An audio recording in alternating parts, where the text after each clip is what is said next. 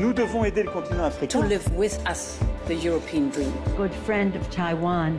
Europe 1, bonjour. La revue de presse internationale nous emmène d'abord en Algérie. Bonjour Nourchaïn. Bonjour. De quoi parle la presse algérienne ce lundi? Eh bien, de la visite du président Tebboune en France, une visite qui interviendra au mois de mai prochain d'après le site TSA.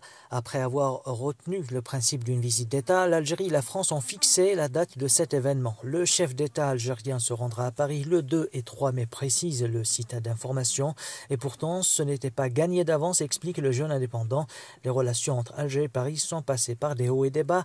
Après plusieurs visites d'officiels français en Algérie, plusieurs incidents ont émaillé le retour de la bonne notamment quand l'Algérie a décidé le 8 février de rappeler son ambassadeur à Paris pour consultation après exfiltration de l'activiste Amira Bouraoui, rappelle le soir d'Algérie. Mais un entretien téléphonique entre Macron et Tebboune semble avoir calmé la colère d'Alger et remis sur le bon chemin les relations tumultueuses entre les deux pays. Nous sommes maintenant au Brésil avec vous, Jean-Claude Gérez. De quoi est-il question dans les journaux brésiliens?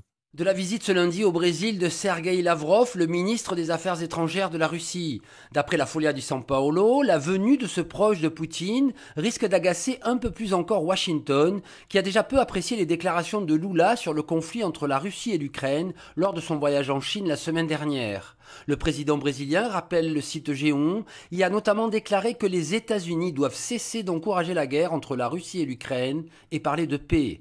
La diplomatie américaine, d'après Poder 360, considère que le président brésilien s'affaiblit avec des déclarations jugées favorables aux Russes. L'Estado di São Paulo, lui, estime que Lula cherche simplement à replacer le Brésil sur la scène internationale, quitte à louvoyer pour permettre de préserver ses intérêts économiques et stratégiques. Nous sommes enfin en Israël avec vous, Ariane Ménage. De quoi parle la presse israélienne? Des célébrations de Pâques à Jérusalem, célébrations sous restriction.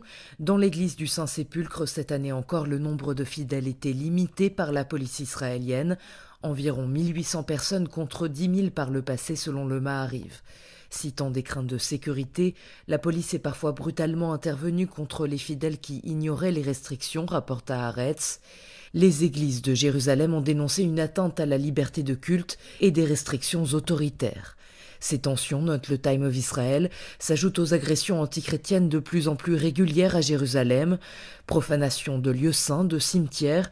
Le journal souligne une nette hausse de ces incidents depuis le début de l'année et l'entrée en fonction du gouvernement le plus à droite de l'histoire d'Israël. Merci Ariane Ménage, merci à nos correspondants. Bon réveil avec Europe 1, il est 6h54. La première alerte d'un nouvel été très sec. Un incendie a détruit près de 1000 hectares dans les Pyrénées-Orientales. C'est l'un des départements où on enregistre le plus fort déficit de pluie. Gérald Darmanin euh, se rend euh, sur place. Et puis Emmanuel Macron va tenter de tourner la page des retraites. Comment va-t-il tenter d'apaiser le pays? Eh bien, nous le saurons ce soir au cours de son allocution à 20h. François Bayrou l'appelle à ouvrir un nouvel acte de son quinquennat. Dans un instant, Europa Matin avec Dimitri Pavlenko. A tout de suite.